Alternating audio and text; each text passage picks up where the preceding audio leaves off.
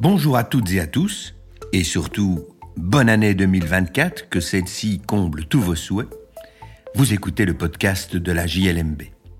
Je suis Patrick Henry, avocat et rédacteur en chef de la revue Jurisprudence de Liège, Mons et Bruxelles, aussi appelée JLMB. Dans la revue, tout comme dans ce podcast, nous commentons principalement des décisions de jurisprudence prononcées par des juridictions des ressorts des cours d'appel de Liège, Mons ou Bruxelles. Cette semaine, je vais vous parler de RIS et de bracelets électroniques. Ce sujet est traité par le tribunal du travail de Liège dans un jugement du 20 février 2023 que nous publions donc dans le numéro 1 de cette année 2024. Pour le consulter, je vous invite à suivre le lien dans la description. Les faits sont assez simples. Pierre est un détenu sous bracelet électronique et il aimerait obtenir le bénéfice du RIS. Il a donc introduit une demande à ce sujet auprès du CPAS de Liège.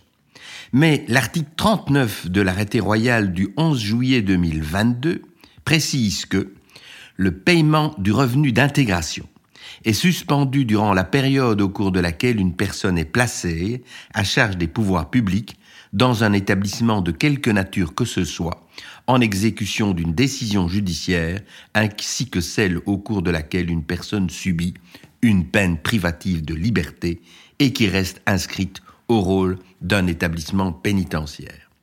Or, Pierre est toujours inscrit au rôle de son établissement pénitentiaire, même si, par mesure d'exécution de sa peine, il a été autorisé à sortir sous le bénéfice d'un bracelet électronique. Et donc la question qui est posée au tribunal du travail est celle de savoir s'il n'y a pas là une discrimination injustifiée, une violation du principe de l'égalité, en ce que, étant à l'extérieur de la prison, mais toujours inscrit au rôle de celle-ci, il ne pourrait pas bénéficier euh, du RIS. Le tribunal du travail de Liège euh, connaît tout d'abord qu'une décision précédente, qui était prononcée le 26 avril 2018, dans une hypothèse similaire, semble lui avoir donné raison. Il s'agissait là, en effet, de savoir si un détenu qui bénéficie d'une modalité d'exécution de sa peine, lui permettant de sortir de la prison sous bracelet électronique, ne doit pas se trouver dans la même situation qu'une personne qui était condamnée à subir un bracelet électronique et a donc purgé sa peine en dehors de la prison sans être inscrit au rôle. Le tribunal du travail de Liège avait à l'époque considéré qu'il n'y avait pas de raison de traiter ces deux catégories de façon différente. Ici, la question est posée de façon différente.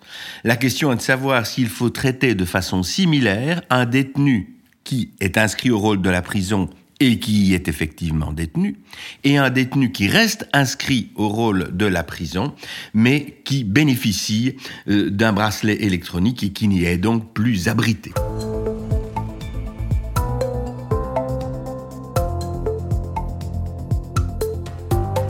Le tribunal du travail de Liège répond de façon claire en mettant en évidence les deux types de discrimination L'article 39 de l'arrêté royal du 11 juillet 2022 est contraire aux articles 10 et 11 de la Constitution en ce qu'il crée une différence de traitement entre les détenus qui subissent une peine de surveillance électronique en tant que modalité d'exécution de la peine et ceux qui subissent une telle peine en tant que peine autonome.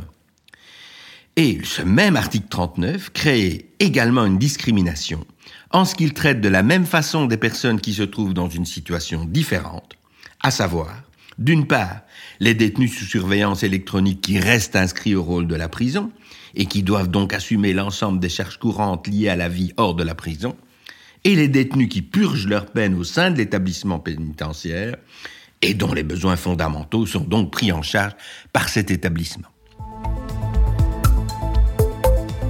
Voilà qui conclut cet épisode du podcast de la JLMB, le premier de l'année 2024. Je remercie Jean-Claude Burniot qui a préparé le numéro 1 dans lequel figure la décision du tribunal du travail de Liège que je viens de commenter. Je vous remercie pour votre écoute et vous invite à vous abonner au podcast sur la plateforme de votre choix afin de ne pas manquer nos prochains épisodes. À la semaine prochaine pour l'analyse d'une nouvelle décision de jurisprudence.